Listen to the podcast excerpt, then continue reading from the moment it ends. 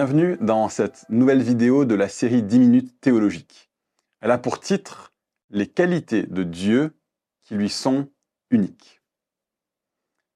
Lorsque l'on parle de Dieu en théologie, on parle de deux types d'attributs chez Dieu.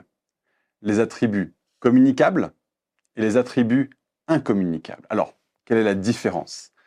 Eh bien, la différence est la suivante. Les attributs communicables sont des attributs divins que nous aussi, en tant qu'humains, pouvons et sommes même appelés à développer à notre tour. Par exemple, Dieu est patient, euh, infiniment plus qu'on ne pourra jamais l'être, mais nous sommes appelés à être patients comme Dieu est patient. Et Dieu veut nous conduire tous à grandir en patience. Euh, son amour, sa bienveillance sont euh, d'autres exemples des attributs communicable, euh, tout comme le fait, par exemple, que Dieu se décide à une certaine action euh, ou qu'il exerce de l'autorité, ce sont euh, toutes des choses que nous pouvons développer à notre échelle humaine. Mais il y a certains attributs chez Dieu qui, lui, sont absolument uniques et que nous ne pourrions jamais espérer développer. Ce sont ces attributs-là, les incommunicables, qui mettent Dieu à part, qui le mettent au, rang de Dieu, justement. Euh, quelqu'un qui prétendrait avoir ces attributs-là serait en train de prétendre être Dieu. Donc, quels sont les attributs incommunicables de Dieu? D'abord, il y a les attributs de sa suprématie. Dieu, d'abord, est partout, à chaque instant. Il n'y a nulle part où Dieu n'est pas. On appelle ça son omniprésence. Euh, Dieu peut tout et, rien n'est trop dur pour lui. On appelle ça son omnipotence. Dieu sait tout et il n'y a pas un seul fait dans ce monde qu'il ne sait pas de façon totale et de façon parfaite. On appelle ça son omniscience. Ensuite, il y a les attributs de sa transcendance. Qu'est-ce que je veux dire par transcendance? Eh bien, lorsqu'on parle du fait que Dieu est transcendant, euh, on dit qu'il est en dehors et au-delà de tout l'univers qu'il a créé. Il ne peut pas être contenu au sein de la création. Il la dépasse dans son être même. Et donc, le premier attribut de sa transcendance, c'est son éternité. L'éternité de Dieu, euh, ce n'est pas juste dire qu'il n'a pas de commencement ni de fin, bien sûr, c'est très vrai que Dieu n'a jamais eu de commencement et bien entendu, Dieu n'aura jamais de fin. Il a toujours été et il sera toujours. Mais bibliquement, l'éternité de Dieu est plus que juste le fait qu'il existe dans un temps infini. Le temps, en effet, est lui-même une créature de Dieu. Dieu a créé le temps lorsqu'il a créé le reste du monde. Avant ça, le temps lui-même n'existait pas. Le temps est donc une créature de Dieu et il transcende le temps, comme il transcende le reste de sa création. Ainsi, ce n'est pas seulement que Dieu existe depuis l'éternité passée et qu'il continuera d'exister jusque l'éternité future. C'est plus que ça. Dieu est au-dessus du temps et bien qu'il vive et agisse dans le temps, il est aussi au-delà du temps dans sa transcendance. Il n'expérimente pas le temps comme nous. Mille ans sont comme un jour et un jour est comme mille ans. Et il n'est marqué ni par un jour ni par mille ans. Il ne voit pas le temps qui passe de la même manière que nous le voyons. Il est au-dessus du temps et il n'est pas soumis au temps comme nous nous sommes soumis au temps et comme nous ne pouvons pas exister en dehors et au-delà du temps. Dieu, oui, il transcende le temps. Et c'est de ça qu'on parle quand on parle de son éternité. Le deuxième attribut de sa transcendance, c'est ce que les théologiens appellent la simplicité de Dieu. Quand on dit simplicité de Dieu, on pourrait penser qu'il s'agit de quelque chose d'assez facile à comprendre. La réalité, c'est que paradoxalement, la simplicité de Dieu est une des choses les plus difficiles à comprendre affirmer la simplicité de Dieu, c'est dire qu'il n'est pas composé de parties. Dieu n'est pas moitié saint, moitié amour. Il n'a pas une partie de lui qu'on appellerait sa bienveillance et une autre partie de lui qu'on appellerait sa patience. On utilise parfois en théologie des expressions pour parler de Dieu, euh, comme le fait de dire qu'il a des attributs fondamentaux, comme si la nature de Dieu comportait des fondations et que d'autres choses étaient bâties dessus. Ce n'est pas vrai en réalité. Euh, on parle des diverses perfections chez Dieu pour nous aider à les comprendre, pour nous aider à mettre des mots dessus, à nous faire une idée un minimum cohérente de qui il est. Mais en réalité, en Dieu, la distinction entre tous ces attributs n'existe pas en soi. Les théologiens classiques l'ont dit comme ceci. Tout ce qui est en Dieu est Dieu.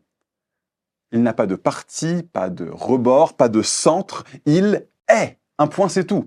Tout son être est bienveillance, tout son être est patience, omnipotence, transcendance, éternité, etc., etc. Alors, on pourrait venir, quand on parle de la simplicité de Dieu, et, et, aborder un autre sujet complexe, la Trinité. Certains, en entendant ça, pourraient me dire, oui, mais il a bien trois personnes. Est-ce que ça ne remet pas en cause la doctrine de la simplicité de Dieu? Le Père n'est pas le Fils, le Fils n'est pas l'Esprit, etc. Et c'est bien vrai. Mais précisément, les personnes de Dieu, le Père, le Fils et le Saint-Esprit, ne sont pas l'être de Dieu. Et chacune des personnes, le Père, le Fils et l'Esprit, détient chacun des attributs de Dieu, parce que chaque personne est Dieu, et ainsi chaque personne comporte aussi cet attribut de la simplicité.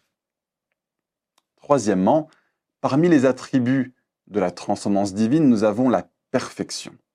La perfection de Dieu, c'est affirmer qu'il ne fait rien de mal. Mais ça va plus loin que ça. Il est. Et tout le reste de l'univers est jugé selon le barème de l'être de Dieu. C'est pas seulement que Dieu ne fait jamais rien de mal, ni même que Dieu ne peut jamais rien faire de mal. Il ne peut jamais rien faire de mal parce que c'est son être même qui détermine ce qui est bien et ce qui est mal. Le bien et le mal ne sont pas euh, comme des catégories objectives extérieures auxquelles Dieu se trouve arrivé parfaitement bien à obéir. Euh, ce n'est pas comme si le bien et le mal existent indépendamment de Dieu et que Dieu se trouve parfaitement capable d'y obéir. Plutôt, les barèmes de ce qui est bien et de ce qui est mal dérivent de l'être de Dieu lui-même.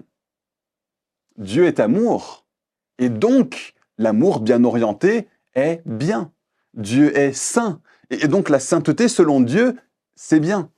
Dieu est sage, et donc la sagesse, c'est bien, et la folie, c'est mal, etc., etc. Enfin, on va finir cet enseignement en regardant les attributs de son indépendance. Quand je parle de l'indépendance divine, ce que je veux dire par là, c'est tous les attributs qui nous permettent de voir que Dieu n'a besoin de rien d'autre et de personne d'autre pour rester qui il est. D'abord, Dieu est immuable.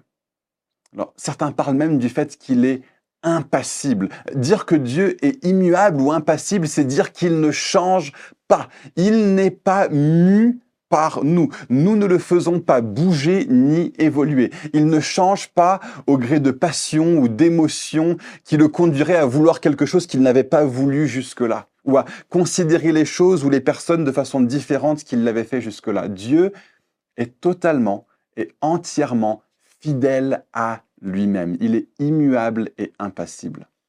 Ensuite, l'acéité divine. Alors l'acéité, euh, c'est un mot qui vient de deux mots latins. A, C, ce qui veut dire par soi. Dieu existe par lui-même et ne dérive son être de personne d'autre. Il n'a besoin de rien ni de personne pour exister. Il est par lui-même. Dieu est la source de vie de Dieu. Plus encore, Dieu n'a besoin de rien ni de personne pour exister. Il se suffit entièrement à lui-même. Et enfin, on va finir ce rapide tour d'horizon des attributs incommunicables de Dieu en parlant du fait qu'il est le Créateur. Il est celui qui a fait toutes choses. Et même si nous pouvons nous exercer de la créativité pour agencer entre elles les choses qui se trouvent autour de nous. Dieu, lui, est le seul à créer quelque chose à partir de rien. Sa qualité de créateur est un attribut qui lui appartient à lui et à lui seul. Et, j'aimerais finir en tirant une application pratique de tout ce qu'on vient de voir. On, entend dans divers endroits que les hommes peuvent, par leurs paroles ou par des déclarations ou des proclamations, euh, créer des choses, susciter des miracles, des guérisons, etc. Cet enseignement concernant la puissance créatrice de la parole ne se trouve absolument nulle part dans les Écritures, sauf en ce qui concerne Dieu. Et donc le problème de tous ces enseignements est qu'ils font de l'homme l'égal du Dieu unique. Personne ne détient un seul des attributs incommunicables de Dieu, et c'est un blasphème de prétendre le contraire. Nous ferions bien de chercher à nous maintenir au fait de développer les attributs communicables de Dieu et à reconnaître qu'il y a des choses qui sont uniques à Dieu. Cela va nous conduire à dépendre encore plus de lui dans notre vie quotidienne à travers la prière, la demande et ensuite la reconnaissance lorsque sa main toute puissante aura donné la réponse parfaite à nos prières. Lui qui est omniscient, qui connaît nos circonstances et nos besoins mieux encore que nous.